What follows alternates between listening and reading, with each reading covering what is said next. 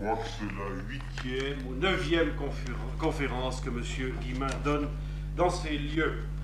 Ce qui veut dire qu'on ne présente pas M. Henri Guillemin, pas plus d'ailleurs qu'on ne présente Bernanos. Mais permettez-moi de lui dire en votre nom combien nous sommes heureux de pouvoir le compter parmi les orateurs réguliers de ce club et parmi ceux, parmi les plus prestigieux d'ailleurs, et ceux qui ont fait ce club ce qu'il est aujourd'hui. De plus, il me semble, ou il nous semble, que le destin hors série d'un Bernanos, que ses dons exceptionnels d'écrivain et de polémiste, que son intransigeance pour tout ce qui lui paraissait injuste, voire que ses partis pris, ne sont pas sans rappeler notre hôte de ce soir. C'est la raison pour laquelle nous nous réjouissons beaucoup de l'entendre. Je lui donne la parole. Merci bien.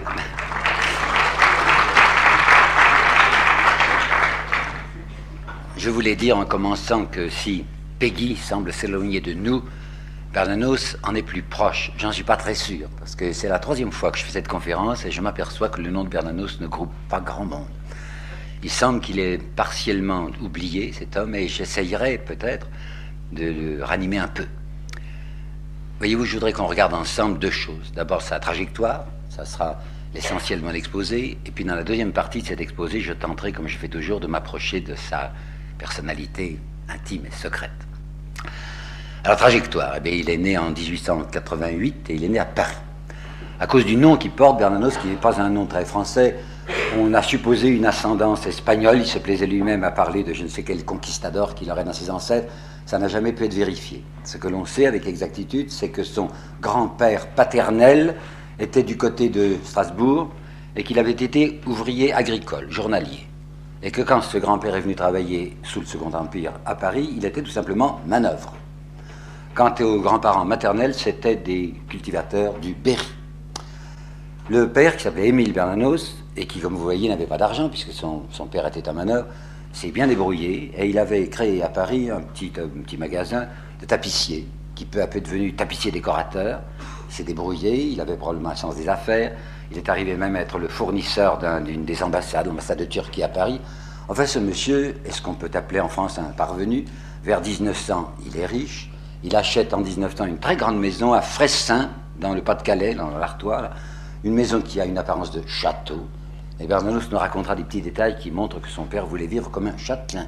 Par exemple, Bernanos se rappelle que le jardinier, on lui mettait le dimanche des gants blancs pour servir à table, qu'il y avait des quantités d'ecclésiastiques qui venaient, c'est une fréquentation honorable, et puis qu'il y avait aussi un jour des pauvres, c'est-à-dire une fois par mois, les pauvres défilaient chapeau à la main naturellement, et c'était le petit Georges Bernanos qui était chargé de leur donner les aumônes requises. Enfin, vous voyez, un monsieur qui s'était établi dans la bonne société et qui, pour affirmer son appartenance à cette bonne société, professait des idées très réactionnaires. Émile Bernanos lisait la libre parole de Drummond et se déclarait royaliste.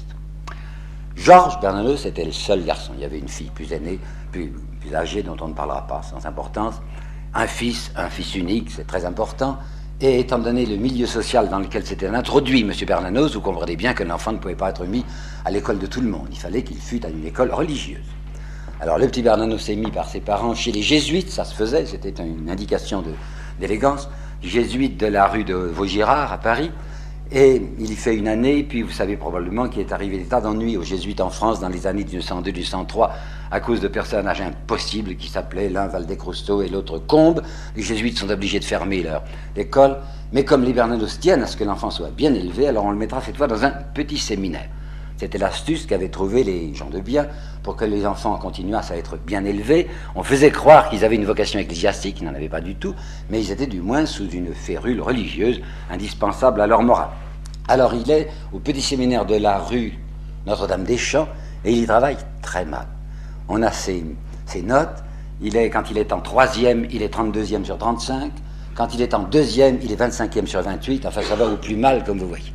Mais il est possible, il est possible que ça tienne aussi à sa santé. Parce que je sais, et il en a peu parlé, c'est de même important, que sa santé lui jouera toujours beaucoup de tours. Sur une dédicace que j'ai vue à son premier livre, Sous le soleil de Satan, à ses parents. Il les remercie des soins vigilants qu'ils l'ont apportés pour l'arracher bien des fois à la mort. Alors il est important de savoir, mauvaise santé, que s'il travaille mal, c'est peut-être pas sa faute. Les parents décident brusquement, il va avoir 15 ans, il va entrer en rhétorique, comme on disait, c'est-à-dire la première, quoi, pour préparer le bachot, de l'envoyer, pourquoi, à Bourges, je n'en sais rien, pour lui faire éviter le climat de Paris, enfin, je ne sais pas, il y avait peut-être des tentations redoutables. Enfin, le voilà qui est à Bourges de nouveau dans un petit séminaire. Catastrophe.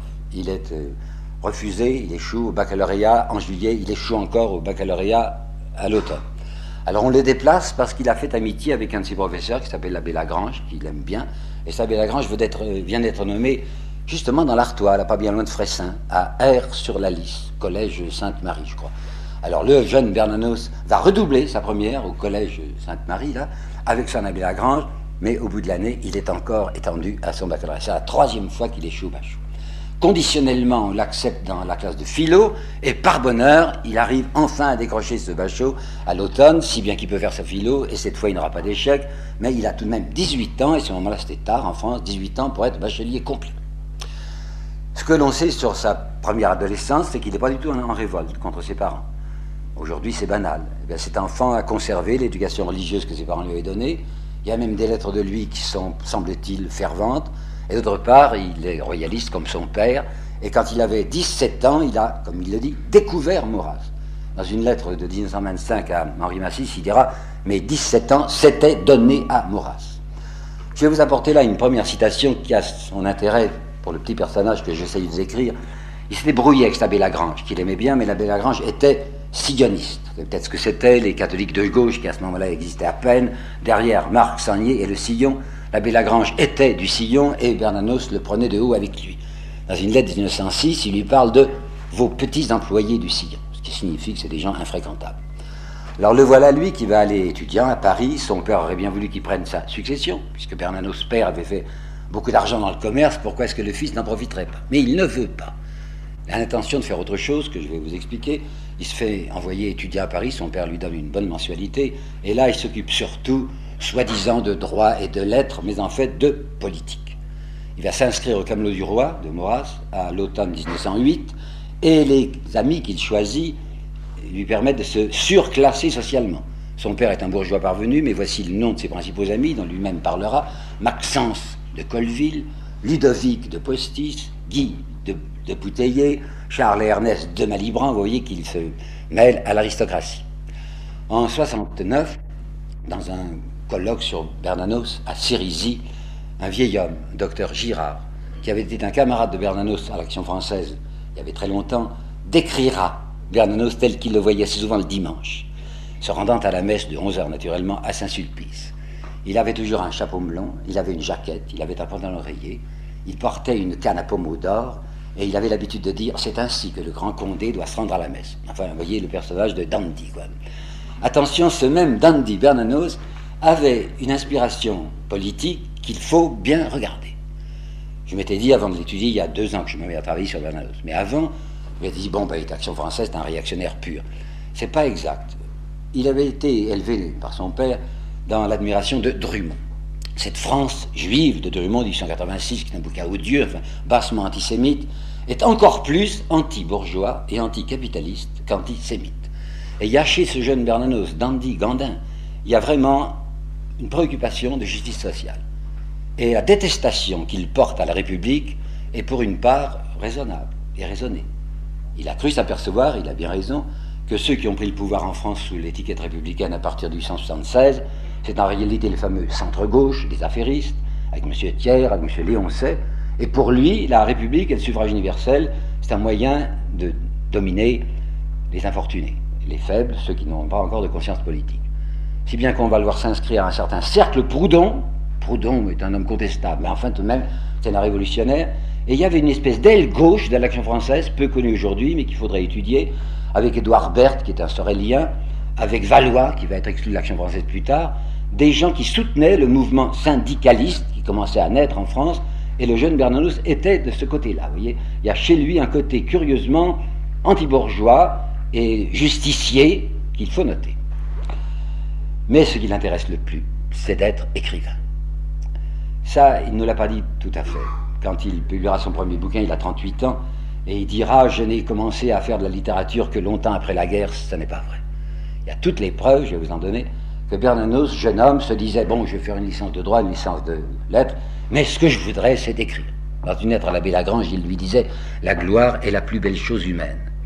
Et il y avait une petite revue, enfin, non, c'est un feuillet hebdomadaire qui s'appelait Le Panache, ce titre, Le Panache, où Bernanos s'était arrivé à placer huit, non, sept, sept nouvelles qu'il a écrites de 21 à 22 ans du style Lavarande à peu près, vous savez, la chouannerie, la, la chevalerie, la protestation contre la Révolution, des nouvelles. En 1911, dans une lettre à un ami, il dit J'ai commencé un roman. J'ai commencé un roman, 1911. Hein. Et voilà qu'à l'automne 1913, il obtient, grâce à Léon Daudet, d'être directeur, enfin rédacteur en chef d'une feuille de Rouen qui s'appelle L'Avant-Garde de Normandie, organe du nationalisme intégral en la Haute-Normandie. Il y fait des articles polémiques dans la ligne qu'il faut, la ligne d'action française, mais en même temps, il y place trois nouvelles de lui. Il a l'idée que ces nouvelles finiront par le faire connaître, et certainement son destin, enfin sa vocation, selon lui, c'est d'être un grand écrivain et un romancier. Quand il était à Rouen, en 13 et 14, puisqu'il a collaboré, il a dirigé ce journal de l'automne 14 à, l'automne 13 à août 14, il se fiance. Et il épouse Jeanne d'Arc, c'était vraiment son nom. Jeanne Talbert d'Arc, mais on mettait d'Arc plus gros. Elle prétendait descendre d'un frère de Jeanne d'Arc, et la maman était présidente des Dames d'Action française de Rouen. Et bien voilà que ce garçon, dont l'avenir se présentait assez bien, est troublé par la guerre. Or, à cause de sa santé, il avait été réformé en 1908 lorsqu'il avait été incorporé à l'âge de ses 20 ans. Nous allons regarder ensemble ce qu'il va faire pendant la guerre. J'aurais bien voulu avoir des détails plus précis. Pour ça, j'ai essayé d'avoir sa fiche militaire qui est conservée aux archives de Pau avec les archives des hommes et sous-officiers, les archives des officiers de et ne, ne connaissant pas son numéro matricule, je n'ai pas pu l'avoir. Alors nous savons peu de choses. Nous savons d'abord qu'il s'est engagé, hein, alors qu'il n'était pas obligé puisqu'il était réformé, mais qu'il s'est engagé avec quelques retards. Il s'est engagé à la fin d'août 1914.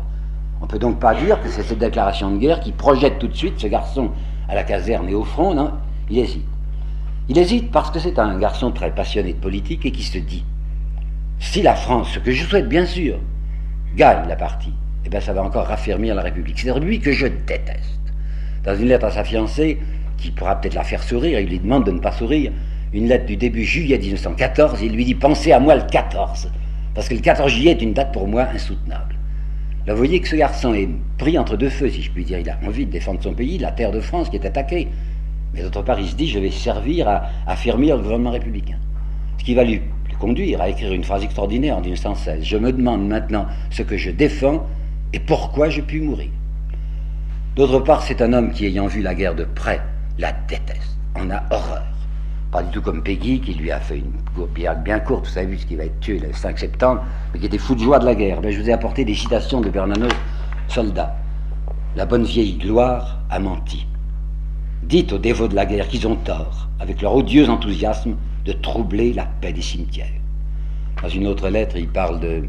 Il parle, il s'imagine que le Christ a été crucifié sur une montagne. On sait aujourd'hui que le Golgotha n'est pas une montagne, c'est une espèce de d'accumulation d'immondices à quelques pas d'une porte, la porte Astercorum, enfin la porte des ordures à Jérusalem. Bon, il dit si le Christ a été immolé sur une montagne, eh bien nous autres, nous ne sommes pas immolés sur une montagne, nous sommes immolés, dit-il, dans tout ce qu'il y a de plus sale, de plus bas et de plus pur. C'est ça le front, dit-il encore. Il est exaspéré aussi par les slogans de l'arrière.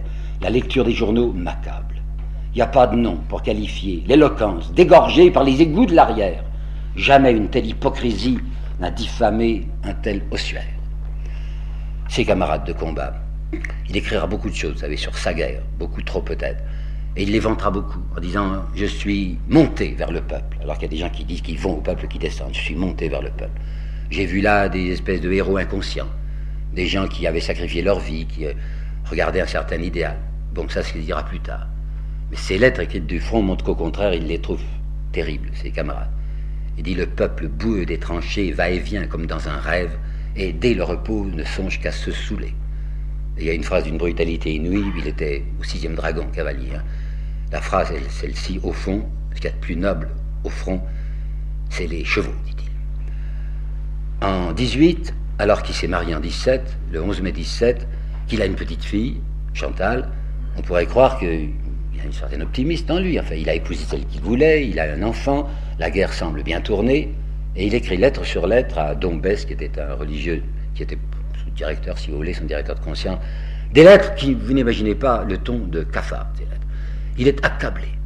Il lui dit Les choses auxquelles je croyais le plus fort sont pour moi comme vidées de substance. Et Dieu veuille que ma petite Chantal n'ait pas ce côté sombre qui est le mien et ce trou d'ombre où je me retire pour ruminer contre le genre humain. Il y a une lettre de lui en 1945 que je voudrais vous apporter en conclusion de ce Bernanos et sa guerre. Vous voyez c'est pas guerre. Un neveu à lui, neveu qui s'appelait Guy Atu, avait combattu dans les forces françaises libres. Il a fait ce qu'on appelle une belle guerre. Et quand Bernanos l'avait vu revenir de ses combats, il l'avait trouvé très viril, très mûri. Il lui avait dit la, guerre t'a fait l'homme que tu es. Et il ajoutait au souvenir de sa propre guerre Quant à ma guerre à moi, elle m'avait complètement raté. Le lendemain de la guerre est encore plus pénible, si je puis dire, que la guerre elle-même. C'est un homme découragé que nous avons devant nous. Découragé parce que, en effet, c'est ça, la République a gagné. Et je vais vous dire des choses violentes, ce n'est pas moi qui parle, c'est Vernanos. Il dit Ce sont tous les mêmes, ils sont encore là. Poincaré, l'avoué véreux, dit-il, je ne sais pourquoi. Brillant, la gouape. Clémenceau, le carabin positiviste, n'ont pas bougé. On nous a fait une paix qui s'appelle la paix de Versailles. Elle est pleine de guerre, cette paix. On nous a fait une vague organisation du monde, wilsonienne, soi-disant, qui s'appelle la Société des Nations. C'est une hypocrisie et un simulacre. Et mes camarades de combat, mais je m'en doutais bien, s'en occupent pas de la France, dit-il. Ils n'ont qu'une idée, c'est de rentrer chez eux pour faire l'amour, voilà ce qu'il dit, ou pour se saouler. Que la France gagne ce qu'elle voudra, ça ne les intéresse pas du tout. Et puis cet état d'esprit, dit-il, et je crois que c'est vrai, du Paris du lendemain de la guerre n'a pas été très beau. Évidemment, monsieur Brisson, directeur du Figaro, qui avait beaucoup d'argent, pourra parler quelques années plus tard des années folles, parce que ceux qui avaient de l'argent s'amusaient en effet, que ce Paris du lendemain de la guerre était merveilleux pour les riches. Bernanos n'était pas un homme riche. Et il disait l'atmosphère de Paris, c'est celle d'un bordel, disait-il. Et ce qu'il y a d'affreux, c'est de voir les béquillards eux-mêmes entrer dans la farandole et les gazés aux pommettes en fleurs vont cracher entre deux danses leurs poumons dans les lavabos. Ce qui l'écrase le plus, ce qui le dégoûte le plus, au fond il ne le dit pas, mais je l'ai bien deviné, c'est qu'il avait cru qu'il allait pouvoir faire une carrière littéraire après la guerre. Il y a une lettre de lui du 20 juin 1916 à sa fiancée, une lettre exaltée, où lui dit Ma tante Octavie, bon, mon parent s'appelait Octavie et qui était lié avec les Fayard, c'est le grand éditeur Fayard, vient de me dire que, que Fayard lui-même, à un dîner auquel assistait Léon Daudet, l'action française, hein, et Bainville, l'action française, que Fayard a déclaré qu'il se chargeait de mon avenir littéraire si je revenais du front. Ben, il est revenu du front, il a écrit au front. Les lettres à sa fiancée mentionnent tout le temps un roman qu'il écrit, une pièce de théâtre qu'il compose, je me débat avec mes personnages, dit-il dès qu'il est au repos. Je suis convaincu qu'il a essayé de présenter aux éditeurs des choses qu'il avait écrites. Et Fayard n'a pas tenu parole. Il avait compté sur ce don Besse dont je vous ai parlé, lequel avait en 1917 lancé un quotidien dans la lignée de L'Univers, ça ne vous dit plus rien. L'Univers, c'est un grand journal de Louis Veuillot qui avait eu un immense succès à la fin du 19e siècle. Donc Bess avait essayé de réciter l'univers. Et il s'était dit, Bernanos, sûrement il va me prendre dans la rédaction. En août 1919, l'univers s'effondre. Alors du côté de l'action française, on ne l'aide pas. Du côté de l'univers, il n'y a plus rien. Bernanos ne bouge, euh, Fayard ne bouge pas, si bien que Bernanos est là, inutile, ne réussissant à s'imposer nulle part, ayant essayé de travailler de nouveau avec l'avant-garde de Normandie qui ne reparaît pas, dégoûté parce que l'action française a cessé de parler du coup de force, que Daudet s'est fait élire député, et qu'il lui semble que l'action française trahit sa mission, qui était une mission de lutte contre la République, et maintenant on l'accepte, la République, puisqu'on on admet le suffrage universel. Et il écrit dans une lettre La muraille inexorable se referme sur moi. Que faut-il faire? Il faut bien qu'il travaille. Maintenant, en 1919, il a deux enfants. Alors, comme par bonheur, le, beau-père est dans les assurances, comme on dit, ben, il va rentrer tristement dans les assurances.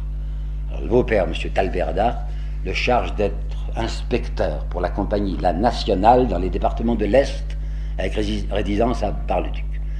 Ça l'excite pas, mais enfin, il faut vivre. Et il le fait bien, son métier.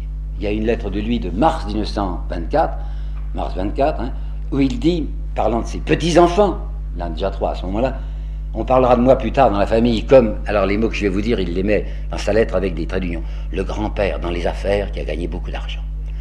Mais cette phrase, c'est ne que. Je ne serai pour mes petits-enfants, je ne serai que le grand-père. Ne que, parce que ça n'intéresse pas de gagner beaucoup d'argent. Ce qu'il voudrait, c'est d'écrire, écrire. Et il continue à écrire. Dans ce métier qu'il fait d'inspecteur, où il est tout le temps sur les routes, dans les hôtels, il transporte des manuscrits. Il fait des nouvelles. Pas bonnes. Il y en a une pourtant qui est acceptée par la revue hebdomadaire en janvier 1922. Il croit que ça y est, que c'est l'étincelle et que tout, tout, va flamber. Pas du tout. À la suite de cette nouvelle qui n'était pas mauvaise, qui s'appelle Madame d'Argent, on lui refuse les autres nouvelles. Quand il deviendra, vous allez le voir, célèbre, il les replacera, ces nouvelles, pour n'avoir pas travaillé pour rien. Il y en a une qui s'appelle Une nuit, qui vaut pas grand-chose, une autre qui s'appelle Dialogue d'ombre que la NRF prendra en 1928, ce sont des choses qu'il avait écrites comme ça pendant qu'il faisait son métier d'assureur. Cette farce, disait-il, cette farce du métier d'assureur. Et il avait imaginé un personnage qu'il appelle le curé de l'ombre, et l'ombre, c'est un petit patin qui existe dans le Pas-de-Calais.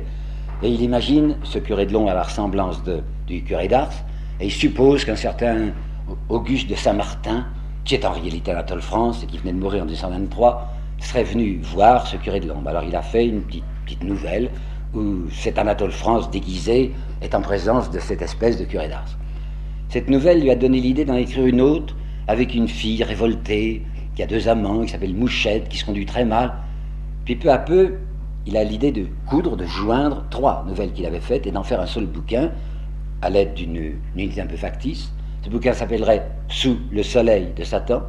Un garçon qui est ses amis depuis très longtemps, qui s'appelle Robert Valéry Rado et qui est dans la frange de l'action française, recommande ce manuscrit à Massis. Massis en parle à Maritain. Maritain dirigeait la collection du Roseau d'Or. Le Roseau d'Or accepte de publier pour la première fois du Bernanos, qui a 38 ans, et la Maison Plomb fera un tirage considérable. Il faut vous dire que Bernanos est extrêmement appuyé par l'action française et qui était très lu à ce moment-là, et que Léon Daudet ne se contentera de pas faire un article, mais deux articles, deux articles retentissants, vous savez, extraordinaires. 7 et 26. Oui, 7 et 26, je crois, avril 1926. Le premier s'appelant Révélation d'un nouvel écrivain, un, grand écrivain nous est né. Nous nous demandions après la guerre quel serait l'écrivain de l'après-guerre. Il est trouvé, c'est Georges Bernanos. C'est que Bernanos donne des gages, hein, et, et Daudet ne manque pas de le souligner. Il dit dans son article, ce jeune monsieur Bernanos appartient à la génération qui vomit littéralement la République, la démocratie et toutes les saletés adjacentes. Il faut donc savoir que le très grand succès du soleil, de Satan, j'ai toujours envie de dire soulier de Satan, hein, de soleil de Satan, tient pour une part à son appartenance politique. Hein. Néanmoins, c'est un vrai succès. Preuve, 60 000 exemplaires en deux mois, c'est beaucoup. Aujourd'hui, on fait mieux, mais enfin, à ce moment-là, en deux mois, 215 articles au mois de juin, 215, des articles français et étrangers, parce qu'il y a une traduction allemande, traduction anglaise tout de suite, et la Maison Plomb est tellement contente qu'elle lui donnera maintenant 15% par exemplaire vendu au lieu de 10%. Alors cet homme qui a quatre enfants maintenant, et qui gagne bien sa vie comme assureur, fait un coup de tête, folie quoi. Il décide de ne plus être assureur et de vivre de sa plume. Et naturellement, ça va mal tourner. Plomb lui avait fait un contrat pour cinq romans. Alors il s'applique, puisqu'il n'a plus que ça à faire, à écrire des romans. Il avait conçu un roman que Plomb lui dit, en faites-en deux, ça se vendra mieux. Et le premier s'appellera donc L'imposture, le second s'appelle La joie, mais dans sa pensée, c'est le même personnage. Et du reste, à la fin de L'imposture, vous pouvez dire la suite sera publiée l'année prochaine sous le titre de La joie. Il se rend bien compte que c'est pas fameux ce qu'il fait. Je rame sur cette galère nommée joie, dit-il. Néanmoins, il va obtenir le prix Fémina pour sa, joie, une prix Fémina que la Maison Plomb a obtenu, parce que vous savez, les prix littéraires, c'est toujours les éditeurs qui les obtiennent. Enfin, il y a, il y a ce prix. Il sait que ça ne vaut pas grand-chose. Et nous sommes, avons devant nous un Bernanos qui commence à se ronger, en se disant bah, ces livres sont très mal vendus, malgré le féminin.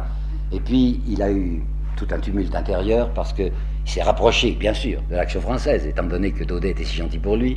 L'action française se fait condamner à ce moment-là par le pape. Bernanos est extrêmement embêté, il ne veut pas rompre avec l'Église, mais d'autre part, maintenant, il ne veut pas se brouiller avec l'action française. Alors il va dire plus tard, j'ai laissé l'action française se rapprocher de moi, c'est pas très vrai. C'est lui qui s'est beaucoup rapproché de l'action française, qui a parlé quatre fois à l'Institut d'Action française, qui collabore à l'Action française. J'ai publié, dira-t-il, quatre articles. Non, il a publié neuf articles. Et puis à chaque séance de rentrée des étudiants d'Action française, salle Bullier, il y a en 1927 une lettre de Bernanos, un message que l'on acclame, et les autres fois, 1928, le 11 décembre 28 et le 11 décembre 29, il est là, présent devant ses étudiants, se faisant acclamer comme royaliste. Il s'est donc engagé assez à fond, vraiment très à fond, du côté de l'Action française. Puis peu à peu, il va, pour des raisons diverses, il va se retirer prendre ses distances. D'autre part, deux drames personnels qui le frappent beaucoup, la mort brutale de son père et de sa mère. Pas brutale pour son père, mais en fait tout de même un cancer du foie. Et je vous dis tout de suite que quand il inventera son petit personnage du curé de campagne, il le fera mourir d'un cancer du foie et que lui, Bernanos, mourra d'un cancer au foie. Son père meurt en janvier 27, sa mère meurt en 30. Il était très attaché à ses parents et ça le bouleverse. Et puis sa santé, sur laquelle nous sommes mal renseignés parce que c'est des choses qu'on n'aime pas dire dans la famille. Il a des crises, et des crises qui parfois le font frôler la folie. Des crises nerveuses, des crises d'angoisse, où il ne se reconnaît plus, où il ne sait plus où il en est. Et voilà que dans l'été 1930, il est obligé d'aller à Divonne parmi les dingues, écrit-il. traitement de douche. Il est obligé après de rester à Vesnay, qui je crois se trouve tout près de, Divonne, et il passe l'été 1930 à se soigner. Il avait acheté une maison à Clermont-sur-Oise, il a l'impression que le climat est mauvais, il va acheter, il va louer une maison à Toulon, parce qu'il dit le soleil me ranimera peut-être. Enfin, ça ne va pas du tout physiquement. Et puis ça ne va pas non plus moralement, d'abord à cause des troubles intérieurs que je viens de vous dire, et puis parce qu'il n'arrive pas à écrire ce qu'il voudrait. Alors, sentant que ses romans pour l'instant ne marchent pas, il va faire autre chose. Il va se lancer dans la polémique. Est-ce en hommage à la mémoire de son père, qui vient de mourir? Est-ce par un entraînement personnel? Dit qui fait un bouquin sur Drummond. Pourquoi la mémoire de son père? Puis je l'ai dit, le père Bernanos était passionné par Drummond. Et le voilà qui fait un livre à la mémoire de Drummond, qui, dont il changera de titre, il appelle ça La grande peur des bien-pensants. C'est risqué ce qu'il fait. C'est risqué parce qu'il dit des choses que son milieu n'attendait pas. Soit toi, tu continues à glorifier Léon Daudet et Maurras, il continue à parler de l'affaire Dreyfus comme on a parlé de l'action française, c'est-à-dire dans un attachement de mensonges, il ne se rend pas compte que ce sont des mensonges, mais il répète du très crozon. Mais à côté de ça, dans ce même bouquin, il dit des choses tout à fait inattendues. Exemple, il est entendu du côté de l'extrême droite que l'on doit vomir sur, cracher sur Jaurès. Et lui, il parle trois fois de Jaurès, et très bien. Il dit la voix du grand Jaurès, c'est perdu. Il parle de sa magnifique nature. Il parle de ce rayonnement échilien, qui sortait de, de Jaurès. Voilà des choses qu'il ne faut pas dire dans son milieu. La Russie, depuis 1919, c'est le pays impossible, c'est les soviets. Et lui, il ose écrire ceci la prodigieuse expérience russe. Il a parlé contre ce qu'on appelle les hommes d'ordre. Il dit les hommes d'ordre, c'est exactement le contraire de l'ordre. Et il parle en particulier de cette bourgeoisie accroupie, dit-il, accroupie sur ses biens, et qui, toutes les fois que les misérables, que les affamés remuent, s'occupe à resserrer d'un tour, puis d'un tour encore, l'ordre administratif vissé par Bonaparte. Ces choses-là ne sont pas favorables quand on appartient au milieu qui est le sien il se rend compte que ça va lui porter tort. Alors le voilà qui revient au roman, puisqu'il a promis cinq romans. Nous sommes en, 32 maintenant, puisque la grande peur est de 31. En 32, il essaye un premier roman qui avorte, qu'il appellera Un mauvais rêve, dont on publiera en 54 ce qui reste. Il essaye un autre roman qu'il appelle d'abord La paroisse morte, qu'il appellera ensuite Monsieur Win, mauvais titre. Ça veut dire oui, non, et c'est Gide qui voudrait décider. Bon, ben son Monsieur Win avorte aussi. Au bout de quelques semaines, il n'en sort pas, pas moyen. Et voilà une lettre de lui qui est de février 1932 à son meilleur ami Robert Verlirado. Je suis dans une situation impossible. Il n'a plus d'argent. Mais cette année 32, vous savez, c'est l'année sinistre de sa vie. Si je n'aimais pas Bernanos, je ne parlerais pas de lui. Mais je crois que même quand on aime quelqu'un, il faut dire les choses telles qu'elles sont, même si elles sont désagréables. Et eh bien, c'est une année fâcheuse pour lui. Parce qu'il est prêt à la gorge par les questions d'argent, parce qu'il a fait quatre gosses dans cinq maintenant, 32, cinq, et il sait plus comment vivre. Alors il va accepter une proposition qu'il n'aurait peut-être pas dû accepter, Coty, vous savez, le parfumeur François Coty, qui possédait déjà le Figaro, et qui va lancer maintenant un journal à 3 sous, c'était du dumping, parce que les autres étaient 4 sous, qu'il appelle l'habit du peuple, qui est un homme, un arriviste, un assez bas arriviste, ce Coty, essaye de réunir des écrivains et a fait faire par Valeriado une proposition à Bernanos. Et Bernanos va entrer dans la rédaction de l'Ami du peuple. C'est pas très honorable, c'est pas très digne de lui, et je crois qu'il a mauvaise conscience. Or, l'action française, à qui le Figaro disputait sa clientèle, attaque avec une extrême violence Coty. Bernanos n'a pas été nommé. C'est cependant lui qui va prendre l'offensive. Il va attaquer l'action française, sans les nommer, mais tout le monde comprend, en disant le malheureux François Coty est maintenant la proie des loups et des hyènes. Vous imaginez la riposte de l'action française. Ça sera épouvantable, étant donné que du côté de l'action française, on a aidé au succès de Bernanos, et le voilà maintenant qui passe contre eux. Je les connaissais. Vous savez, quand on les griffait un peu, c'était effroyable. Alors Bernanos va se voir traiter de personnage abject, d'être vil par M. Maurras, qui ira encore plus loin. Bernanos, c'est l'immondice de l'infamie. Quant à Daudet, il l'appellera le dandy de la mangeoire. Dandy parce qu'il est toujours élégant et mangeoire parce qu'il mange ses cotis. Puis un autre de l'action française, qui s'appelait Maurice Pugeot, va déterrer ou, inventer des histoires qu'il est allé trouver à Rouen, quand Bernanos était, vous savez, à, à l'avant-garde de Normandie, et disant qu'il a laissé à Rouen un souvenir suspect, le souvenir d'un tapeur et d'un escroc. Bernanos s'était retiré en juin 1932 des journaux de Coty pour des raisons politiques, en effet, étant donné ce qu'il était. Il ne pouvait pas travailler Coty, Coty qui était au fond très discipliné à l'égard de la République. Et voilà qu'il va revenir à l'automne. Coty, euh, Bernanos, toujours prêt à la gorge par l'argent, revient auprès de Coty et lui fait des propositions pénibles à lire. Georges Bernanos, écrivant à François Coty, lui dit Si vous me confiez le Figaro, la direction littéraire du Figaro, j'en ferai un journal tel qu'il pourra être lu de la première à la dernière ligne par toute jolie femme intelligente. Je ne croyais pas que c'était ça qui préoccupait Vernon. Et il ajoute J'ai trouvé des collaborations. Je me suis assuré les tarots, les frères tarots qui sont les plus disciplinés des bourgeois. hein. J'ai trouvé Marc Chadourne. J'ai trouvé Francis Carco. Francis Carco aime les truands, mais il aimait bien aussi la bonne société. Et j'ai trouvé Léon Bérard, c'est l'homme des humanités qui voulait imposer de latin à tout le monde. En fait, champion anti-bourgeois, on était servi. Hein. Bernanos était en train de se perdre. Mais voyez-vous, il n'était pas inscrit dans les archives du futur que Bernanos serait collaborateur de Coty. Coty se méfie, le lâche, le laisse tomber. Bernanos retrouve sa liberté par bonheur, mais il retrouve aussi sa misère. Au début de l'année 1800 1933, il ne sait plus comment faire. Il faut qu'il recommence son Monsieur Wynne. De nouveau, il patauge, il ne peut pas s'en tirer. En février 33, il écrit toujours à son meilleur copain J'ai 180 francs en caisse, c'est tout. Avec ses trois gosses. Et en juillet 1933, il a un accident de motocyclette à Montbéliard qui lui broie une jambe, pas moyen de la réparer, et dorénavant, il vivra comme un infirme sur deux cannes. À la fin de cette même, en septembre, cette même année 33, un sixième enfant chez lui, il n'y a toujours pas d'argent. Alors en 34, il commence, à- il s'acharne à recommencer son Monsieur Wynne. Là, je vais vous dire des choses grossières, mais c'est Bernanos qui parle. Il dit ce Wynne, quelle lugubrerie noire. Il dit j'en ai assez de pisser tout le temps contre le même mur. Sans résultat, ajoute-t-il. Ce livre me dégoûte, mais la vie me dégoûte encore bien davantage.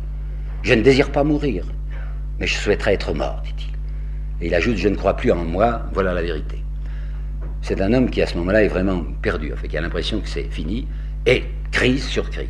Il essaie d'en parler en souriant à ses amis Valérie. Je me suis payé, je me suis payé ces 15 derniers jours de jolies petites crises de délire nocturne, d'angoisse nocturne. De jolies petites crises d'angoisse nocturne. Sa santé dans un état affreux, et en mai 1934, il écrit au Valéry Radeau Je suis absolument résolu à foutre le camp. C'est le mot qu'il emploie, à foutre le camp. Bon, il ne veut plus voir la France. On lui a dit Oh, je sais bien à quoi il pense. hein. Il pense à l'Amérique du Sud, où il finira par aller, vous allez voir parce que son Maxence de Colville, vous vous rappelez peut-être, Maxence de Colville, un copain d'autrefois, était allé au Paraguay en 1913, et du Paraguay, lui avait écrit des lettres enthousiastes en disant c'est- merveilleux. Puis il était revenu à cause de la guerre. Alors, Colville était revenu à cause de la guerre.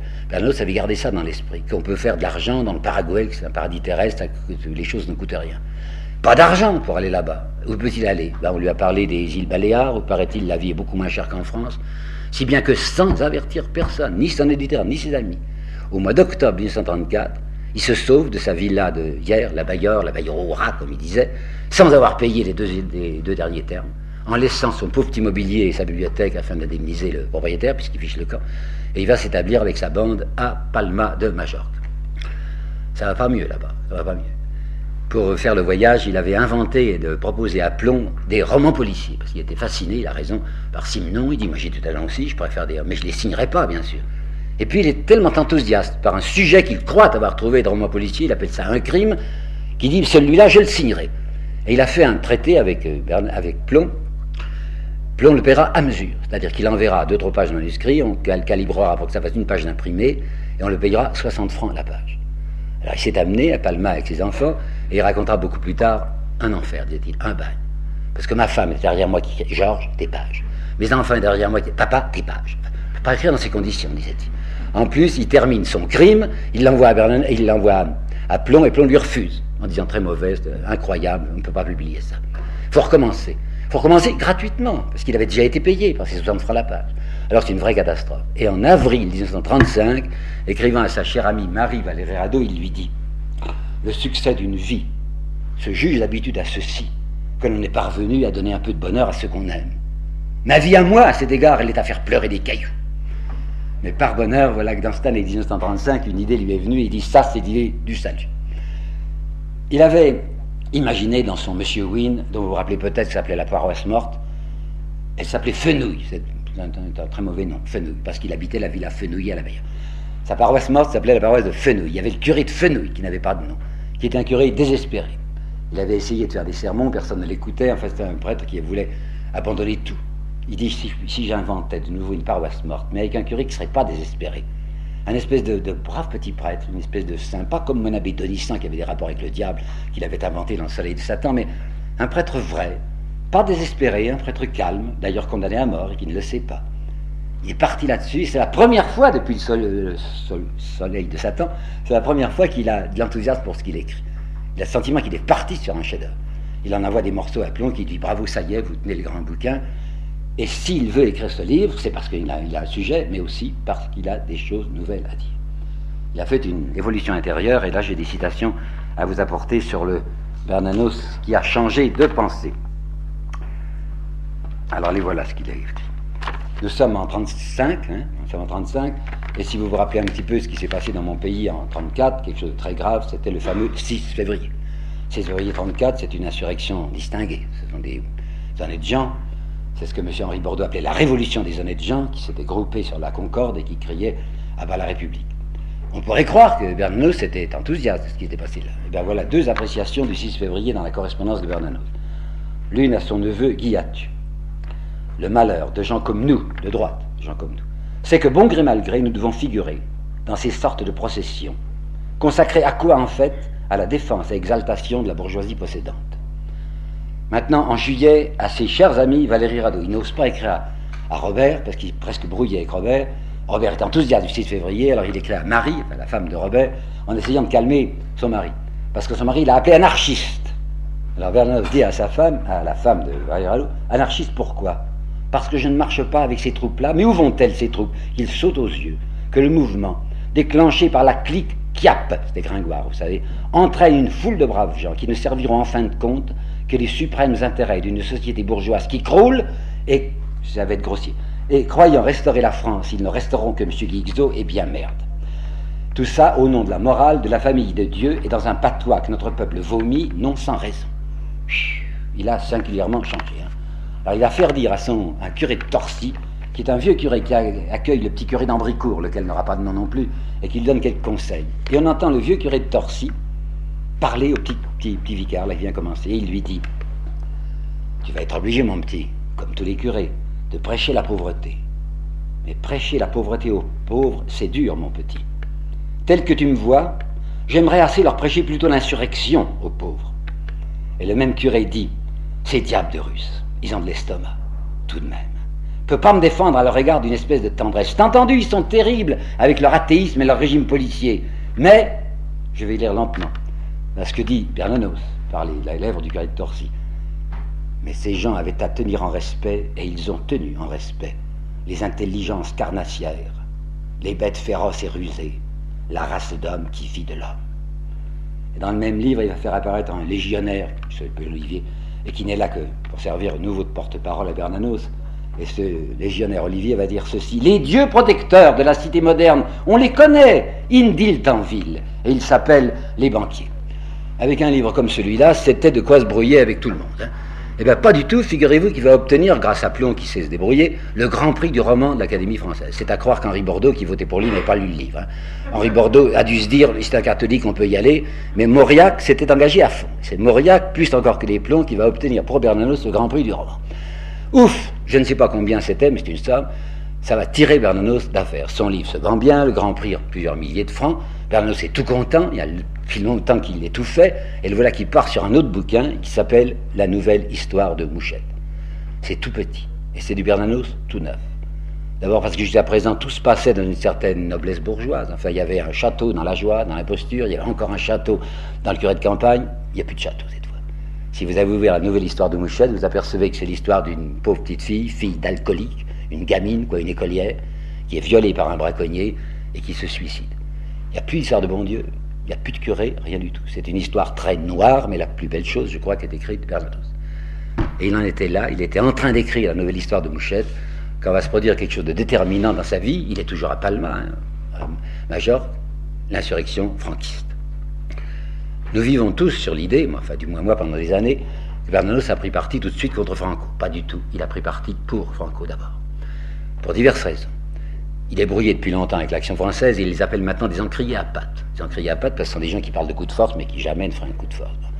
Ce que dit-il? Voilà un, monsieur, un soldat, un militaire, avec d'autres militaires qui a été assez culotté pour faire une révolution et vous voudriez que je ne marche pas. Viva Espagne, dit-il.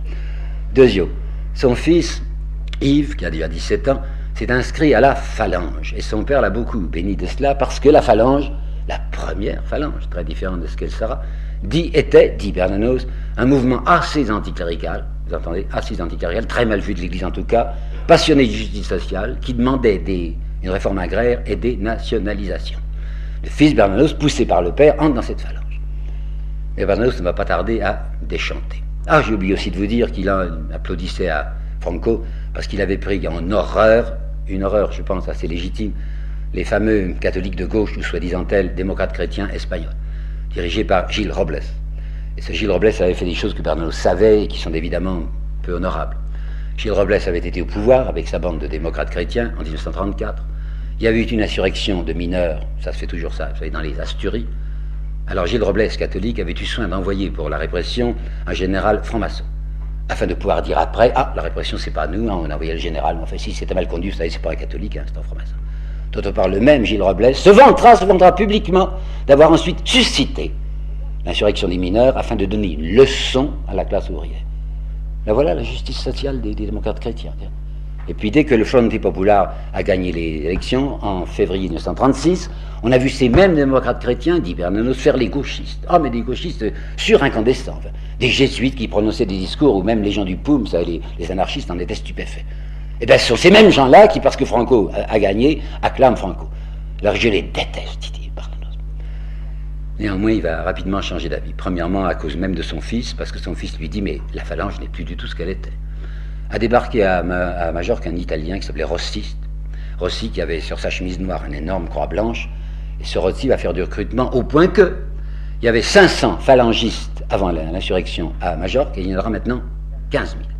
15 000 parce qu'on les paye, ces jeunes gens, et qu'ils deviennent une espèce de, qu'est-ce qu'il a dit police auxiliaire pour l'armée, police auxiliaire, systématiquement chargée des basses besognes.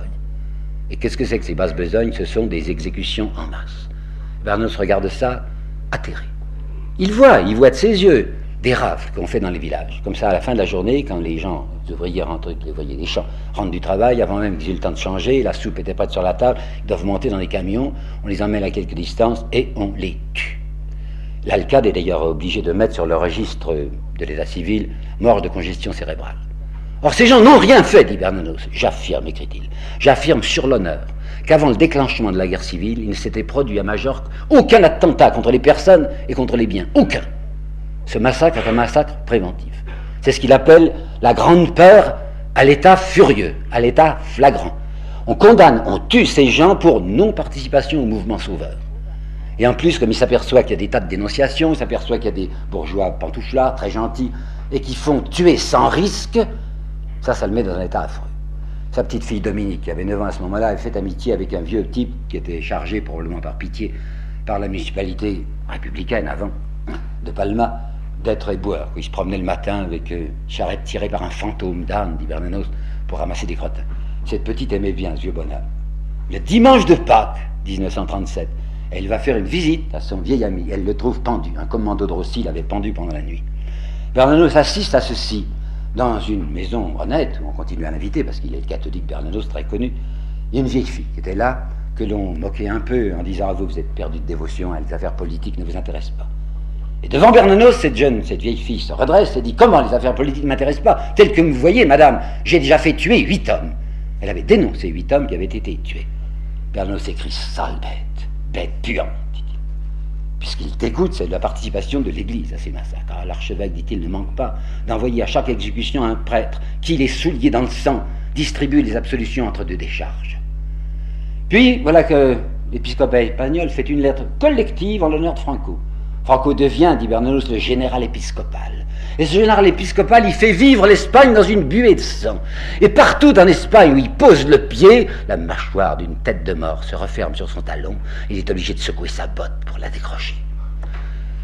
Alors, dit Bernanos, il écrit ça à Belperron, qui est le directeur littéraire de Cheplon, c'est providentiel que je sois venu en Espagne, parce que maintenant j'ai compris et je vais tâcher de me faire comprendre. Alors voilà qu'il fonce. Il dit les républicains, sûrement qu'ils se sont mal conduits. Hein. Ils ont brûlé les églises, ils ont violé les religieuses, ça les regarde. Ce sont les républicains. Moi, je ne suis pas républicain, je ne suis pas rouge.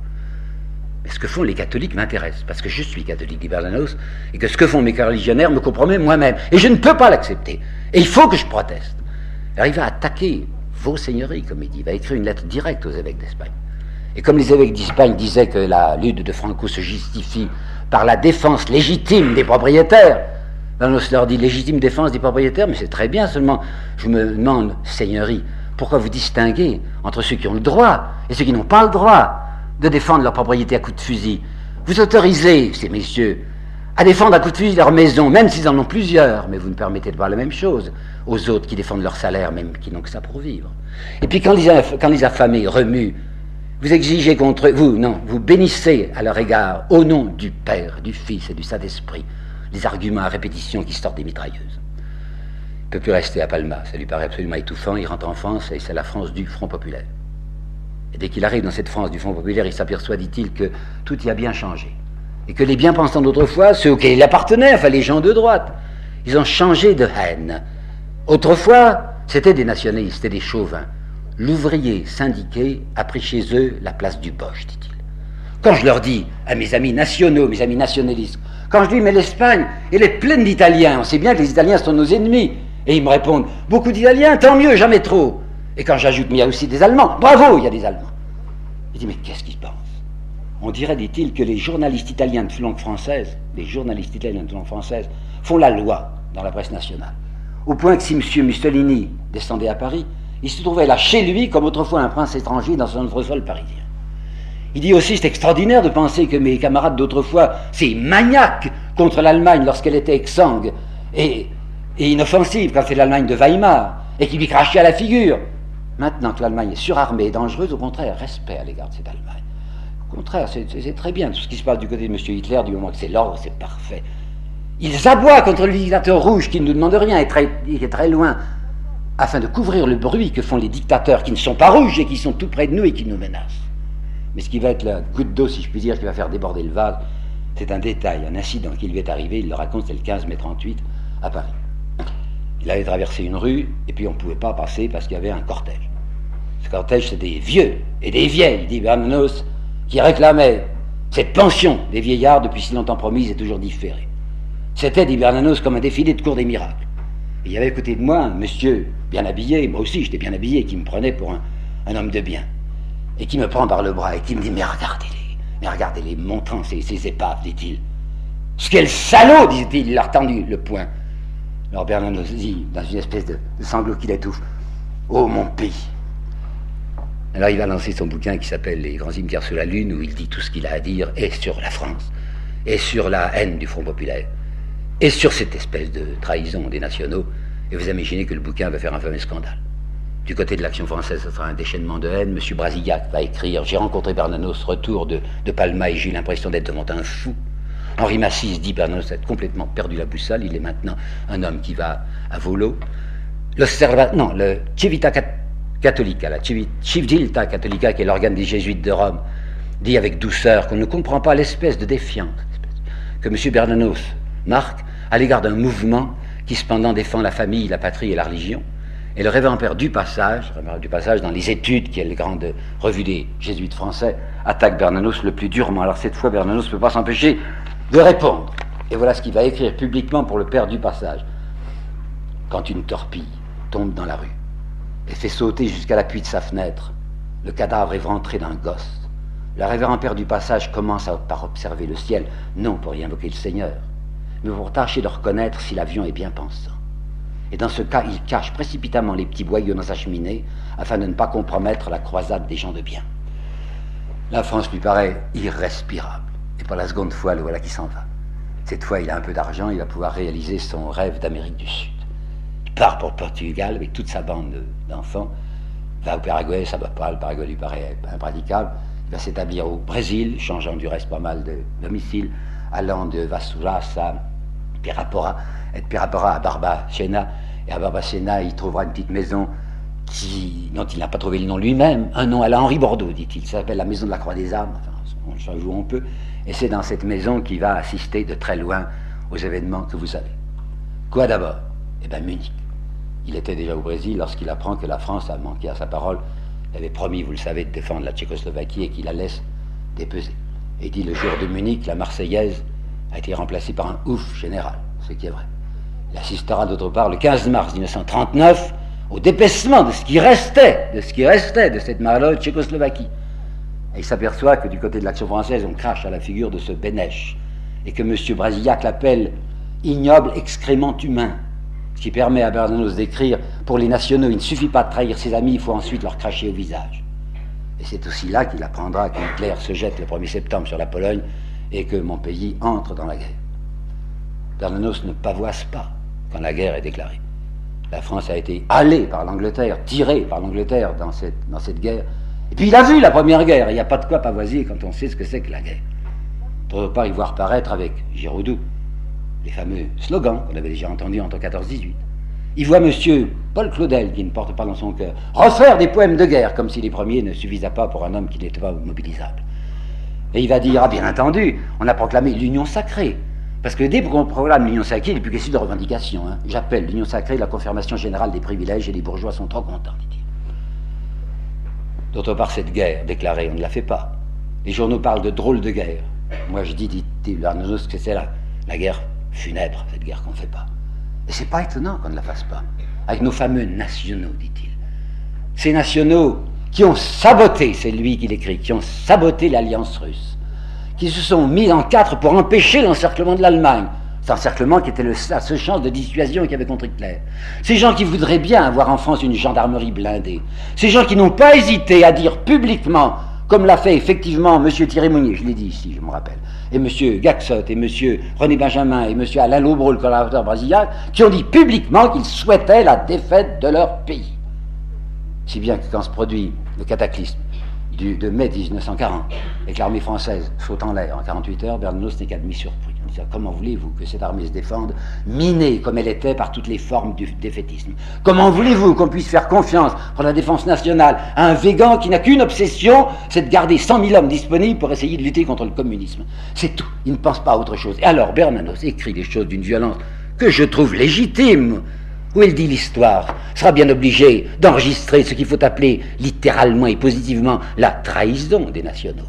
Et il écrit ce ici J'ai vu grandir cette tumeur. J'ai vu les élites de la France gagner à l'idée d'une défaite réparatrice. J'ai vu les gens de Gringoire, de Candide, de Je suis partout et de l'Action française. Je les ai vus trahir le pacte social et se servir de l'ennemi contre la nation. Ce qui était littéralement exact. Et quand Vichy se constitue, il dit Qu'est-ce que c'est que Vichy? C'est le triomphe d'une minorité impopulaire qui depuis 20 ans cherche en vain sa chance et qu'il a trouvée dans le désastre du pays. L'idée de génie du maréchal Pétain, dit Bernanos, c'est d'avoir placé la réputation sous le signe de Verdun. Et l'unique préoccupation de M. Philippe Pessin, c'est de faire ce qu'il appelle sa révolution nationale grâce à des décrets signés Philippe et contresignés Adolphe. Vous imaginez bien que lorsque De Gaulle a fait sa protestation du 18 juin, naturellement Bernanos est derrière tout de suite avec enthousiasme. Il ne peut pas se battre puisqu'il est infirme, mais il va envoyer ses deux fils qui ne demandent que ça et son neveu Guillatu qui vont être tous les trois des combattants de la France libre. Il est enthousiaste de Gaulle résistant, mais dès le 31 juillet 1940, dans une lettre de lui trop peu connue, il se méfie en disant c'est parfait ce général qui veut faire de la résistance, mais je ne voudrais pas qu'il se prenne pour un chef d'État. Et je ne voudrais pas que si la France est libérée, nous ayons de nouveau un militaire. Nous en avons versé d'un, dit-il. Toujours est-il que cette fois, il y croit, cette guerre, alors qu'il n'y croyait pas en 14-18. Vous avez vu à quel point il était réticent. Et il dit, j'espère que cette fois, ça sera la grande révolution des droits de l'homme. Et il dit, j'espère aussi qu'à la fin de la guerre, ça en sera fini de cet empiré, où sont les où sont les trônes, T majuscule, où sont les trônes et les dominations du charbon, de l'acier et du pétrole, et ces séraphins de l'usure. Jurons, jurons ensemble, écrit Bernanos en 1941, que le monde sera désormais délivré de la conjuration des égoïsmes économiques, de la férocité de la guerre et de la bestialité de l'argent. Voilà dans quel état il est, ce naïf. À partir de 1942, ça commence à, il commence à déchanter, à cause du comportement des Américains après leur débarquement en Afrique du Nord. Il s'est aperçu par les journaux que les Américains étaient tout prêts à s'entendre avec Darlan. Vous vous rappelez que Darlan, qui était l'archi-collaborateur qui était allé voir Hitler au mois de mai 1941 et qui avait offert à Hitler la disposition des aérodromes français de Syrie et qui était un homme de collaboration, les Américains sont prêts à s'entendre avec Darlan. Et même à s'entendre avec les proconsuls vichysois qui règnent à Dakar, à Tunisie, en Tunisie et ailleurs. Alors quoi, dit Bernanos Vous voulez vous entendre avec les mêmes hommes qu'Hitler? Quand Darlan, par bonheur, est assassiné, alors les Américains présente un monsieur qui s'appelle le général Giraud. général Giraud, c'est un scénariste américain, dit, De Gaulle. Et si on le laissait faire, il nous préparerait tout simplement une nouvelle pétainerie. Oh, comme j'ai peur, dit-il, que ces Américains veuillent que la France libérée ait son berceau dans les dépendances du vieux palais d'Hérode. Et j'ai horriblement peur, dit-il, qu'une fois de plus on voit confisquer au profit d'intérêts particuliers l'espérance des hommes. Si bien qu'en 43 et en 44, les articles que Bernanos écrit au Brésil sont emplis d'une fièvre d'inquiétude, en disant comment est-ce que je vais trouver mon pays après la guerre? De Gaulle est entré à Paris le 24 août, et le 22 septembre, il fait envoyer à Bernanos un télégramme au Brésil en le priant de revenir en France. Pour des raisons multiples, Bernanos ne viendra pas tout de suite. Il est appelé en septembre 44, il ne va rentrer qu'en juillet 45. Il y a beaucoup de raisons. Il y a des difficultés de famille sur lesquelles je n'aime pas m'étendre. Il y a ces crises nerveuses qui ont recommencé. Et il y a l'épouvante de ce qu'il va voir en France. Enfin, il rentre quand même, et tout ce qu'il redoutait se vérifie à ses yeux. Là-bas, de l'autre côté de la mer, on lui avait fait croire que la libération de Paris avait été un héroïsme incroyable. Il dit, je m'étais imaginé, hein, je m'étais imaginé les divisions de la Wehrmacht venant s'écraser sur les barricades parisiennes couronnées d'insurgés au bras nus. Alors on dit, bah, maintenant je sais ce qui s'est passé. Hein. Paris ne s'est soulevé que quand les Américains étaient tout, près, quand il n'y avait plus de risque, quand il y avait 2000 Allemands, c'est tout à Paris, alors qu'on ne nous raconte pas une libération héroïque de Paris, ce n'est pas vrai. Il y a 1%, même pas un demi-pourcent de la population parisienne qui a pris des risques. Et encore. Alors, mensonge que cette libération de Paris. Et l'épuration. L'épuration, on a tué des lampistes, entendu. On n'a pas touché aux généraux, généraux intouchables. Et quand je pense à l'attitude de Végan au procès Pétain, Pétain, on a eu raison de le condamner et de ne pas l'exécuter. Mais quand je pense au comportement de Végan, qu'on a vu ce jour-là, insolent, cambré et roulant de la prunelle, je ne comprends pas que le public ne l'ait pas hué. Non, intouchable. Les généraux qui sont responsables, les généraux qui ont abandonné leur poste, intouchable. La collaboration économique, où des tas de grands patrons en France ont fait de l'argent énormément avec les Allemands, intouchable. Puis l'apaisement. Il y a un nouveau thème maintenant en France, d'ailleurs béni par les Américains, apaisement, réconciliation nationale. Et il dit, intégrer les corrompus, c'est propager la pourriture. Et ce n'est pas, je ne suis pas de ceux qui prennent une chemise retournée pour une chemise propre. Et quand je vois maintenant des tas de gens qui ont été pétinistes, qui se précipitent du quai de Gaulle, je me dis que les rats changent de bateau et s'ils le font, c'est pas pour y geler, dit-il. Il ajoute que il faut ouvrir les yeux, dit-il à ses amis français. Voyons, nous avons été. Qui est-ce qui a gagné la guerre? C'est pas nous tout de même. Hein. nous avons un peu, un peu collaboré à la victoire, mais ce sont les Américains qui ont gagné. Alors il écrit cette phrase qui me paraît chargée de sens. De même qu'en 1814, la monarchie est rentrée en France derrière des baïonnettes étrangères. De même, en 1944, la liberté est rentrée en France derrière des baïonnettes étrangères. Nous sommes encore à la merci du plus fort. En 1940, on était à la merci d'Hitler. En 1944, on est à la merci du plus fort qui s'appelle les Américains. Quant au parti français, le MRP, ce sont les démocrates chrétiens, il a une vieille haine contre eux, à cause de ce qu'il avait vu en Espagne. Et il n'aime pas du tout M. Robert Schuman, il n'aime pas du tout M. Georges Bidault. Et il dit, ces démocrates chrétiens, avec leur justice sociale, justice de peur, mais justice pharisienne, justice sans amour. Oh, ils sont incomparables des démocrates chrétiens pour l'usage abusif d'un vocabulaire qui est le vocabulaire d'autrui. Et puis, ils nous prépareraient, si on les laissait faire, une république cléricale. J'aime mieux crever que de vivre là-dedans, disait Bernanos. Quant aux communistes, ces pauvres gens qui parlent de la dictature du prolétariat parce qu'ils croient que ça serait la leur. Eh bien, s'ils l'avaient, la dictature du prolétariat, ils verraient qu'ils sont bien loin de compte. Et puis, ces pauvres communistes français, dit-il, ils mettent leur espoir dans le communisme russe parce qu'il y a une expérience russe, alors qu'il n'y a pas d'expérience française. Il dit encore, les Français, mon Dieu, qu'ils ont été décevants, et que je m'étais trompé sur eux. Les Français, ils n'ont pas tellement besoin d'avoir un chef. Ils ont, besoin d'avoir un but vers quoi tendre ensemble, mais ils n'ont pas de but. Le Bernos de 45-46 qui voit la France, que j'ai connu de près, la France du marché noir, où on sait très bien qui organise le marché noir et qui en profite. On ne bouge pas contre le marché noir, on subit, on essaie simplement de se débrouiller. L'humanité me serre le cœur, dit-il. Tout ce qu'elle sait faire, l'humanité, c'est se taire et c'est payer. En fait, en fait, dit Bernanos, nous sommes en présence d'une imposture. On nous a parlé d'une révolution, mais nous sommes en présence d'une de ces fausses révolutions que les grâce auxquelles les exploiteurs font avorter les vraies révolutions. Et je dis bien imposture, et pardonnez-moi, Bernanos écrit ceci, c'est même emmerdant sortir d'une imposture, l'imposture Vichy, pour tomber dans l'imposture de Gaulle.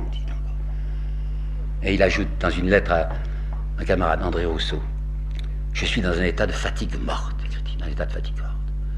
J'ai l'impression que mon pays. Attendez, ce qui m'entoure, ce n'est plus la solitude, c'est le vide. J'ai l'impression que mon pays est mort et que je m'en étais pas aperçu. Je lui survivais sans le savoir, puis je lui survivre en le sachant. Alors pour la troisième fois, Bernanos s'en va. Vous l'avez vu s'enfuir en octobre 34, vous l'avez vu partir en juillet 38. Voilà qu'à l'automne 1947, il quitte la France.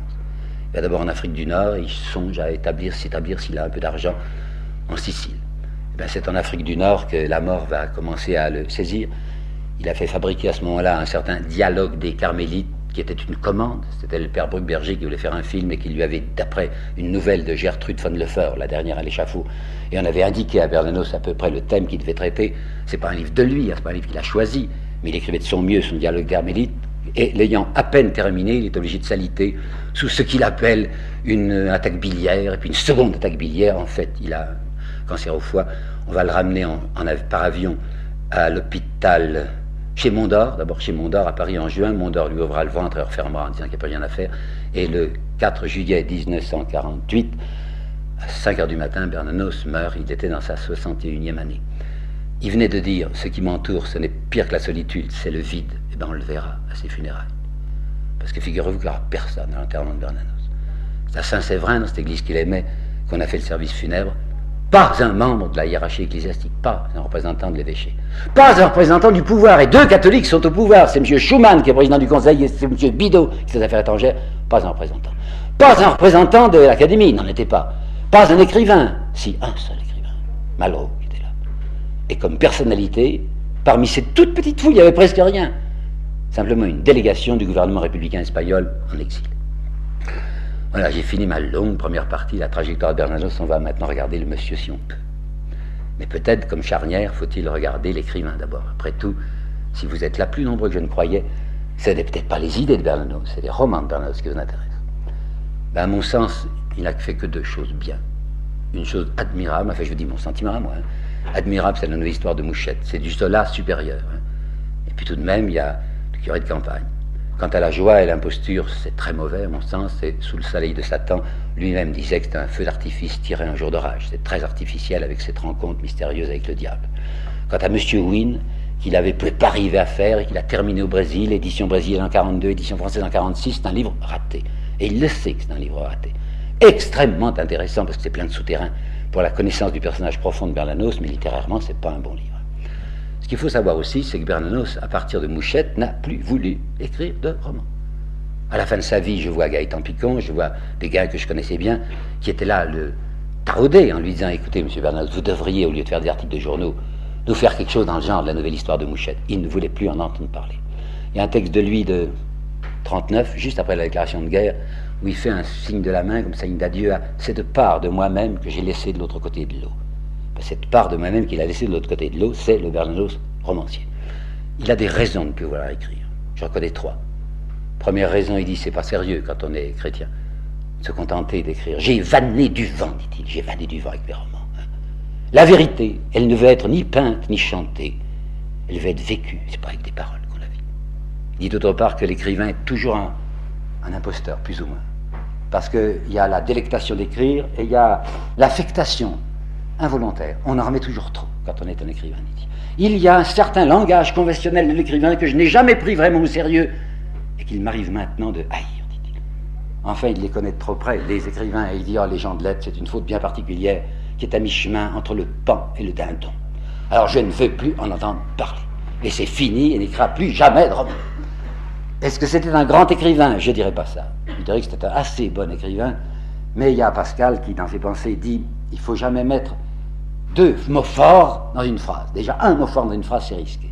Si vous lisez Bernanos, vous apercevez que les mots forts y abondent, enfin les expressions violentes et les points d'exclamation. Mais cependant, je voudrais donner deux tout petits exemples, j'en ai retenu que deux, du, du bon écrivain Bernanos. C'est le début, l'attaque, comme on dit pour un morceau de musique, de Mouchette. Et ça, c'est Marcel Arlan, dans un très court article de 1949, qui a appelé mon attention là-dessus. Il dit un monsieur, disait Marcel Arlan, qui est capable d'écrire la phrase du début de Mouchette et de s'y tenir. Et d'écrire quelque chose qui est à la hauteur de cette première phrase, c'est quelqu'un. Ben voilà cette première phrase. Mais déjà, ça commence par mais, c'est un culot pour commencer un roman comme ça. Mais déjà, le grand vent noir qui vient de l'ouest éparpille les voix dans la nuit. La première La deuxième chose que je voudrais vous dire, c'est un détail sur sa maison de Barbacena. La ville était à environ 30 km, et il lui arrivait à Bernos de rentrer à cheval, puisqu'il ne pouvait pas marcher, vous savez, il était toujours à de rentrer tard dans la nuit sous l'admirable clair de lune brésilien. Et dit, j'apercevais quand je sortais du bois, sous la lune, comme ça, brillant, ma, petite maison qui était très blanche. Elle me faisait l'effet d'une bulle d'air dans un bloc de cristal. Je voudrais aussi vous montrer, ce, parce qu'au fond, c'est exposé très triste. Vous savez.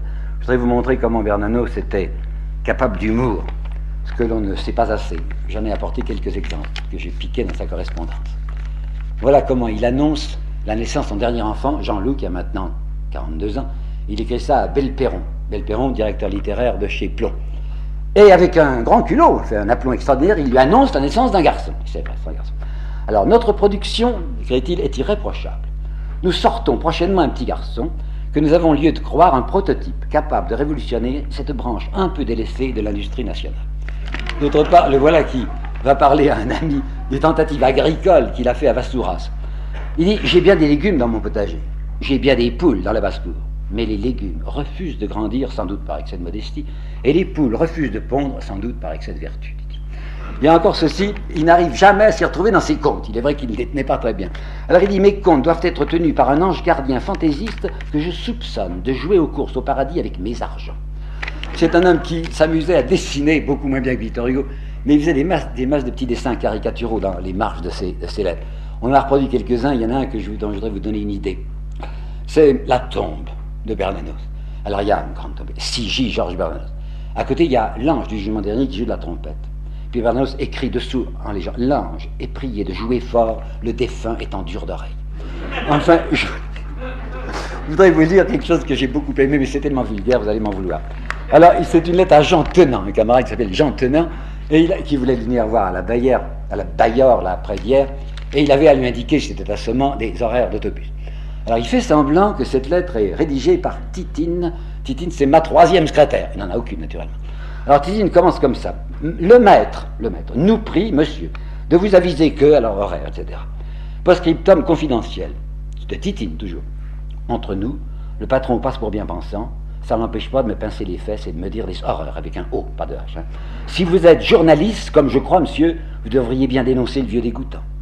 Puis alors ensuite, postscriptum de dernière minute, écrit Titine. J'ai cédé aux exigences, avec un H, aux exigences du patron, alors il m'a nommé deuxième secrétaire. Alors dites rien aux journalistes. Le monsieur, comment est-ce qu'il était? Il n'était pas très grand, mais ni petit non plus. Il avait beaucoup de poitrail, hein, je l'ai vu souvent. C'est un homme qui n'avait pas de ventre, mais qui avait une très grosse poitrine, qui ne donnait pas l'impression d'être faible de la poitrine, comme il semble qu'il l'ait été. Il avait des yeux gris, gris-bleu. Il avait toujours la tête très levée, vous savez pas par fierté, mais comme ça, il se tenait bien. Il avait une voix enrouée, un peu enrouée. Il avançait très noblement avec ses deux cannes, et quand il était assis, il se tenait extrêmement bien, extrêmement droit. C'est un homme qui aimait le risque. Il avait toujours aimé le risque. Il s'est battu, autrefois, tiens, j'ai oublié de vous le dire, quand il était Camelot du Roi, il s'est fait mettre en prison à la santé. Il avait même tenté un coup invraisemblable où sa vie était en jeu pour le rétablissement de la monarchie au Portugal avec un bateau chargé d'armes qui s'appelait le Vasco de Gama.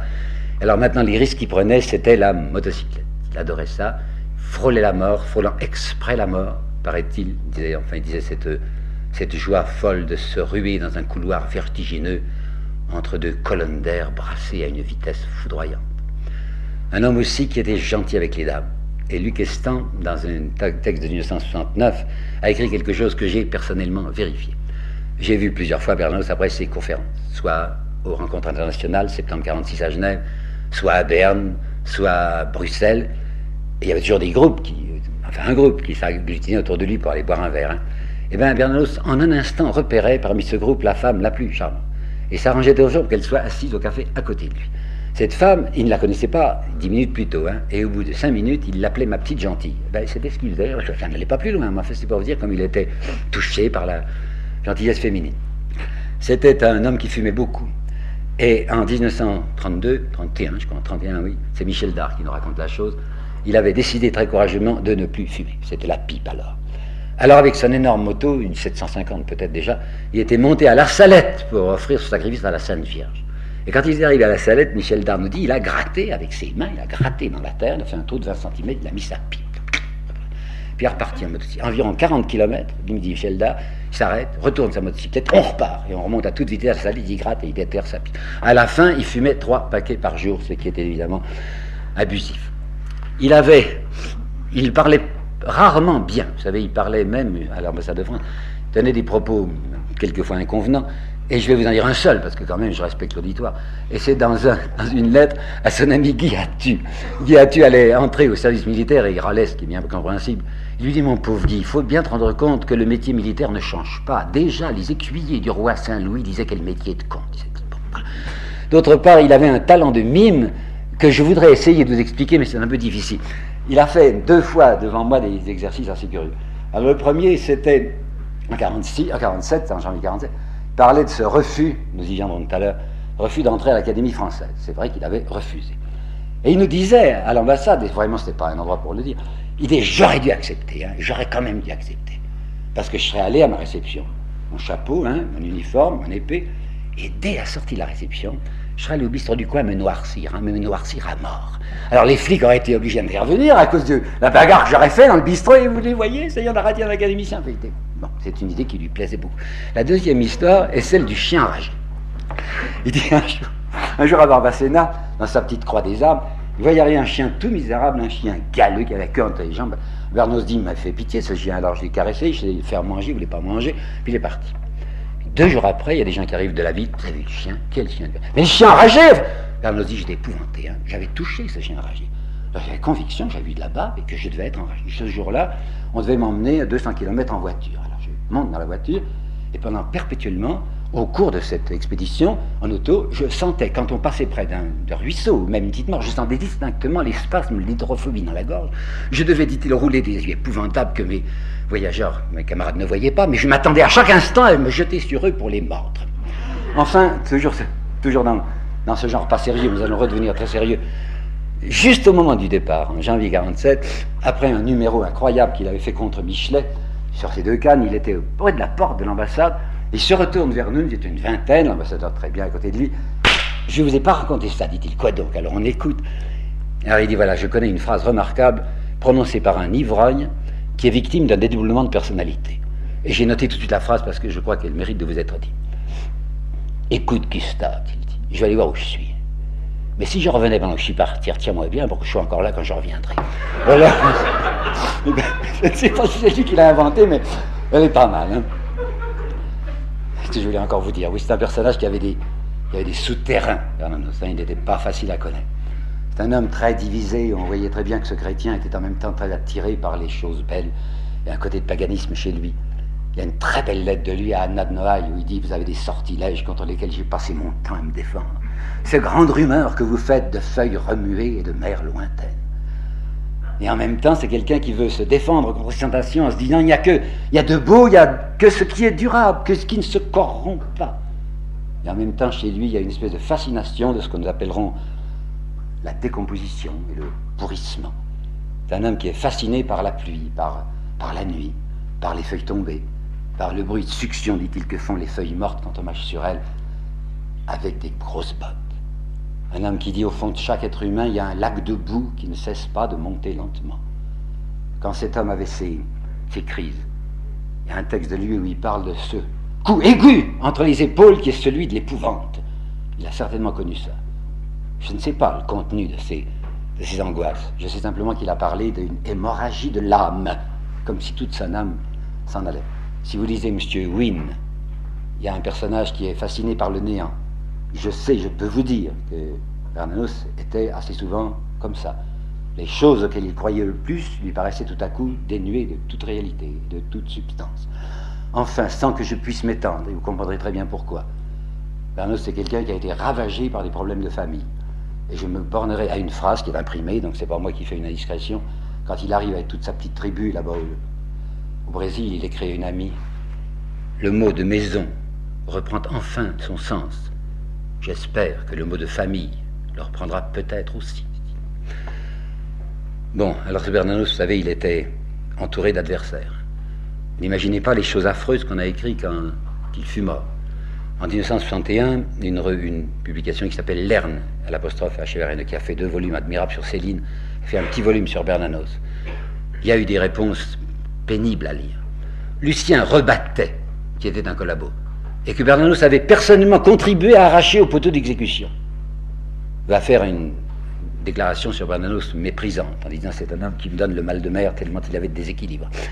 Robert Poulet, autre collaborationniste, va écrire à deux reprises, en 61 et 69, des textes abominables sur Bernanos en l'accusant d'insincérité. Un autre homme de Pétain qui s'appelle Kléber Edins, qui vient d'avoir un grand prix, je crois. Kléber Edins dit ce qu'il y a de pire chez Bernanos, c'est son hypocrisie, c'est le dernier mot qu'on puisse employer pour lui. Jean Paulan de la NRF refusera de répondre. Je ne veux pas m'associer à un hommage pour Bernanos, dit-il. Sa pensée était bien trop fumeuse. Il y aurait trop ou trop peu à dire sur lui. Toujours est-il que ce qui me frappe en lui, c'est son inconsistance. Lorsque Claudel va être interrogé par Jean Amrouche à, la TV française, il parlera de Bernanos comme d'un raté. Il dira au fond, Bernanos, c'est quelqu'un qui détestait tout le monde parce que le sort ne lui avait pas donné la place à laquelle il estimait avoir droit. Et si vous ouvrez le journal de M. Gide, vous chercherez en vain le nom de Bernanos, pas une fois. Gide, quand on l'interrogeait, manifestait un complet mépris et une volonté de l'ignorer, un homme comme Bernanos. Bernanos savait bien, il lisait des articles contre lui qui étaient affreux. Mais à propos, de ceux, qui le détestaient, il avait une phrase que j'aime assez J'aime mieux leur vitriol que leur pommade, disait-il. Inconsistant, Bernanos, inconsistant ou gênant je crois qu'il était plutôt gênant. Figurez-vous que ce Bernanos disait en 45, 46, 47 des choses qui sont banales aujourd'hui, mais qui était le premier à dire. C'est lui qui a parlé d'une économie de marché. C'est lui qui a dit, pour l'économie de marché que nous connaissons, qu'est-ce que l'humanité? C'est une clientèle à satisfaire. Et qu'est-ce que l'homme? C'est simplement une créature qui a un cerveau dans lequel il faut imprimer l'image des produits désirables. Cette économie-là, elle ne parle pas, elle ne pense pas service, elle pense profit. Elle pense rentabilité. Et quand on parle de consommation, c'est une consommation payante. Dès que la consommation n'est plus payante, elle n'existe plus. L'économie de marché, écrit encore Bernanos, se partage les marchés à coups de canon. C'est très utile, les coups de canon, parce que ça fait des destructions, donc ça fait marcher les commandes. Et c'est le même Bernanos qui, en 46, va dire des choses que nous entendons aujourd'hui, mais qu'il est, je vous le répète, le premier à dire si on continue cette production pour la production et pour le profit, c'est une curée de la planète. On va accuser Bernanos aussi d'être un passéiste, et de regretter le temps des artisans, parce qu'il a parlé sur la machine. Mais qu'est-ce qu'il a dit sur les machines? Il ne veut pas détruire les machines. Il dit simplement ce que je reproche à la civilisation contemporaine, qui est une anti-civilisation, c'est d'habituer l'homme à ne désirer que ce que les machines peuvent donner. il y a des choses que les machines ne peuvent pas donner. Et il ajoute, on est en train de nous fabriquer, à l'est comme à l'ouest, dit-il, on est en train de nous fabriquer une humanité qui ne vivra plus que sur un tout petit trognon d'âme rabougrie. Bien entendu qu'il faut changer les structures, dit-il, parce que ces structures capitalistes, c'est l'iniquité.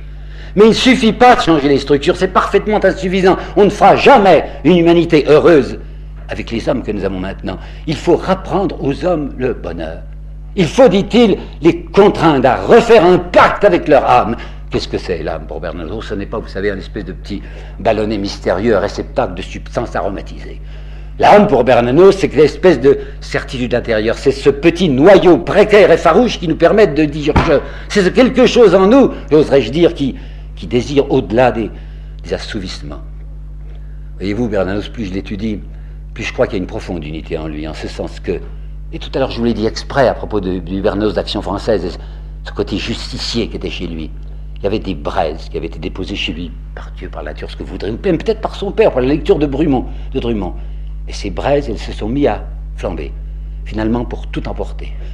Le curé de Torcy, là, curé campagne, il dit la pitié, que l'on représente d'habitude comme pleurnicheuse, la plus violente des passions de l'homme, en vérité. Si vous vous rappelez l'histoire de Mouchette dont je vous ai parlé, l'histoire de Mouchette, elle est fondée sur cette pitié pour cette malheureuse fille et qui représente cet univers des, écrasés. Et quant à la fin du curé de campagne, vous voyez le pauvre petit curé de campagne qui va chez son ami défroqué, hein, l'ex-abbé Dufretti, qui vit avec une femme, la chère petite poule du défroqué, comme l'écrit Bernanos. Cette petite femme lui tient un discours qui est pathétique, enfin, qui est poignant. Et quand Bernanos commente ce discours, il dit Quand j'entendais cette femme parler, j'avais devant moi un être de cette race promise depuis toujours au couteau des égorgeurs. Il y a chez Bernanos une charge d'explosifs.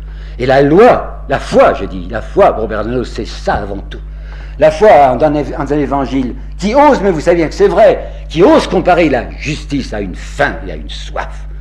La foi, pour Bernanos, c'est l'intolérance de la souffrance d'autrui. C'est une participation à la souffrance humaine. C'est le refus d'admettre l'écrasement des innocents. Alors vous comprenez à quel point un homme qui aimait cette foi, qui aimait l'évangile, peut souffrir, griffure sur le cœur, morsure profonde, de voir qui se donne, ceux qui se donnent pour les témoins de l'évangile le trahir à ce point. Et il a écrit la deuxième partie, dans la deuxième partie des grands cimetières sous la lune, quelque chose que je tiens à vous lire. Il appelle ça le sermon de l'incroyant. Il suppose qu'un curé un peu fou a eu l'idée d'inviter un agnostique à faire le sermon. Et voilà ce que veut dire l'agnostique. Nous, incroyants, nous avions d'abord considéré, nous vous avions d'abord, catholiques, considéré avec intérêt, car nous pensions que vous pouviez être intéressant. Et finalement, nous nous sommes aperçus que vous ne l'êtes pas du tout intéressant. Votre morale, c'est celle de tout le monde. À un rien près, vous appelez péché ce que le moraliste appelle d'un autre mot. Vous raisonnez des affaires du monde, non pas du tout comme votre Jésus, mais en fait comme Machiavel. Vous dites que c'est vous, ici-bas, la personne visible du Christ. Eh bien, le moins qu'on puisse dire, c'est qu'en tant que tel, vous n'êtes pas reconnaissable du premier coup d'œil. Allons, parlons franc. Vous êtes d'assez déconcertant, Coco. Devenir la bête noire, des hommes libres et des pauvres, avec un programme comme celui de l'Évangile, convenez qu'il y a quoi faire rigoler. Il est venu, votre Christ, et tout se passe avec vous, comme s'il n'était pas venu. La vérité, c'est que faute de vivre votre foi, votre foi n'est plus vivante. La foi pour Bernanos, voyez-vous, c'est ni un dépuratif pour personne pâle, ni non plus une police d'assurance sur d'au-delà, ni non plus un code de morale de prudence avec euh, l'enfer comme instrument de dissuasion. C'est pas non plus un ensemble de rites qui seraient débranchés, débranchés de leur signification et qui semblent n'avoir été inventés que pour désamorcer ou apprivoiser l'Évangile. La foi, c'est pas non plus des grimaces extasiées. C'est pas des mièvreries sentimentales. Et c'est certainement pas une théologie dite, parce que la théologie, c'est des formules qu'il faut répéter. Et il ne s'agit pas de répéter des formules, il s'agit de les vivre, ces formules. Il a essayé de les vivre, Bernard. J'ai une lettre, je connais, une lettre poignante de lui qui est de 31 à une amie, toujours Madame Valérie Rado, où il dit Tous les soirs après la prière, je réunis mes gosses. Et je leur fais un petit sermon. Malheureusement, il n'y a que moi, vieille bête, que ça émeut. C'est pas toujours facile de vivre sa foi. Quelquefois, dit-il, on en est réduit à une résignation ténébreuse. Y a d'autres moments, quand on est sûr de ce qu'on croit, on se rappelle que le Christ n'est pas venu en triomphateur, mais qu'il est venu en suppliant. On comprend que l'espérance, c'est ce qui est au-delà de l'espoir. Et on comprend que la vérité de l'espérance, c'est de faire face et de se jeter en avant. L'unité de Bernanos, voyez-vous, c'est que c'est un rebelle, c'est un réfractaire. C'est quelqu'un que le mensonge religieux mettait hors de lui. Quelqu'un qui se faisait une idée très haute de l'homme quelqu'un qui ne tolérait pas ce que l'on fait de l'homme dans divers systèmes. On ne pourra pas l'accuser d'arrivisme. Le chemin que je suis, dit-il, n'a pas d'issue vers le succès. Et vous savez peut-être, ou vous ne savez peut-être pas, qu'il a refusé trois fois, 1928, 1939 et 1946, la Légion d'honneur. Et qu'en 1946, François Mauriac lui a écrit une lettre que je connais, une lettre publique, en lui disant Acceptez seulement de dire que vous ne refuserez pas l'Académie française. On vous dispensera des visites. Dites J'accepte et vous êtes nommé. Bernos va répondre bien poliment à Mauriac, cette distinction n'est pas pour moi.